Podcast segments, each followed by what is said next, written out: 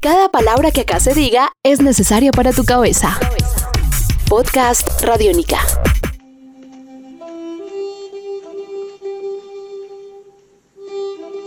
Podcast Radiónica. Bienvenidos a una nueva edición de La Periferia, historias, pequeñas historias de la contracultura. Hoy en este espacio en donde seguimos hablando de momentos y personas que cambiaron la historia de la cultura mundial y que después de ellas nada volvió a ser lo mismo, vamos a seguir hablando de los años 50. Habíamos arrancado hablando de la generación Beat, hablamos del señor Jack Kerouac, del señor William Burroughs, del señor Allen Ginsberg y hoy nos vamos a trasladar al cine y vamos a hablar del que sea tal vez el más grande ícono que dio el cine en los años 50 a pesar de que solamente hizo tres películas, pero fueron suficientes para volverlo un icono, un símbolo, una leyenda que nunca envejeció, que nunca creció y que sigue siendo parte fundamental para entender los movimientos contraculturales. Estoy hablando del señor James Byron Dean, mejor conocido como James Dean. James Dean nació el 8 de febrero de 1931 en Marion, Indiana. Nació en una familia no muy acomodada, su padre no pudo estar pendiente de él. En algún momento fue su hermana quien lo crió. El caso es que él decidió empezar a buscar, eh, digamos, eh, su vida en los medios y por eso empezó a probar suerte en Estados Unidos, en la parte de California. Y precisamente cuando estaba en California, Elia Kazan, un muy importante director de esos años, en 1953 estaba buscando a un actor joven que pudiera representar a un actor que mostrara la angustia de un personaje de una famosa novela John Steinbeck llamada Al Este del Edén. Y ahí se buscó al personaje Cal Trask, que era un personaje de un joven como ansioso, un poco perdido en la vida, depresivo, no convencido de, de la vida que le tocaba y cayó como anillo al dedo en ese momento tener al señor James Dean para hacer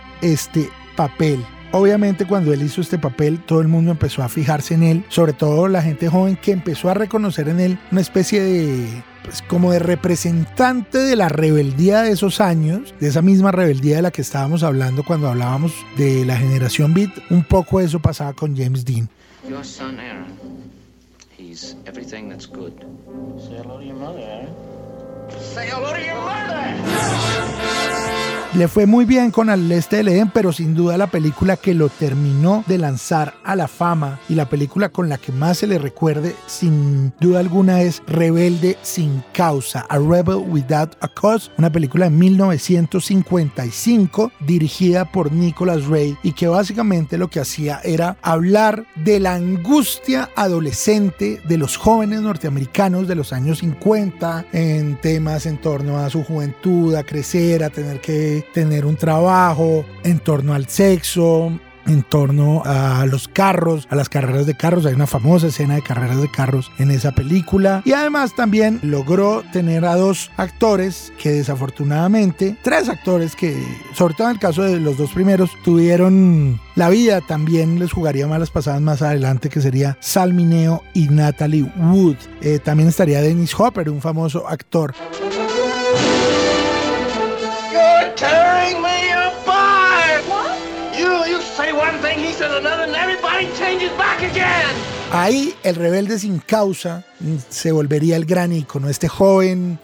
con buena pinta, al que parece no importarle nada, al que no le gusta su casa, al que se mete en peleas, en conflictos. En fin, era una figura que dentro de este cine ultra conservador que, que había en este momento en Estados Unidos, rompía con todos los esquemas y sin duda terminó de forjar y de moldear la idea del rock and rollero moderno. A pesar de que no alcanzó a ver rock and roll en la música de las películas de James Dean, pues él era un rock and rollero y actuaba como tal. Su peinado, su pinta, absolutamente todo logró eso.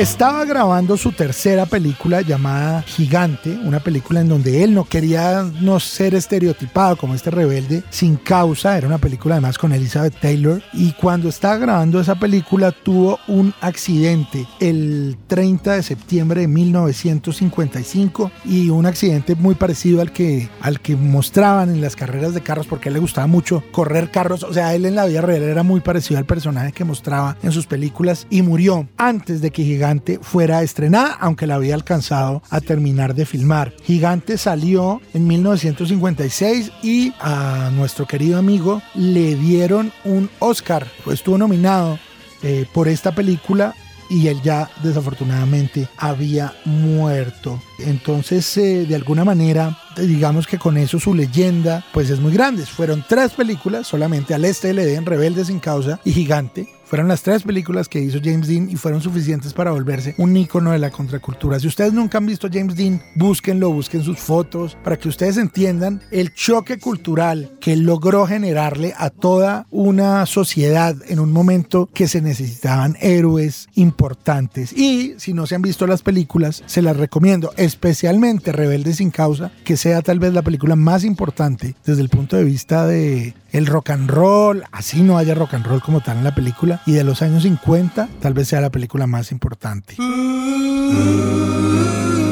De esta manera, yo voy terminando mi segundo podcast de La Periferia, pequeñas historias de la contracultura. La próxima vez nos vamos a volver a unir a escuchar para hablar sobre otra película, pero esta vez mezclarla cine, música y un poco el nacimiento del rock and roll. Tienen que estar muy pendientes de eso. Por ahora, si me quieren escribir, pueden hacerlo a arroba popcultura. Les mando a todos un gran abrazo. Mi nombre es Manuel Carreño y esta es La Periferia, pequeñas historias de la contracultura. Un abrazo. Chao.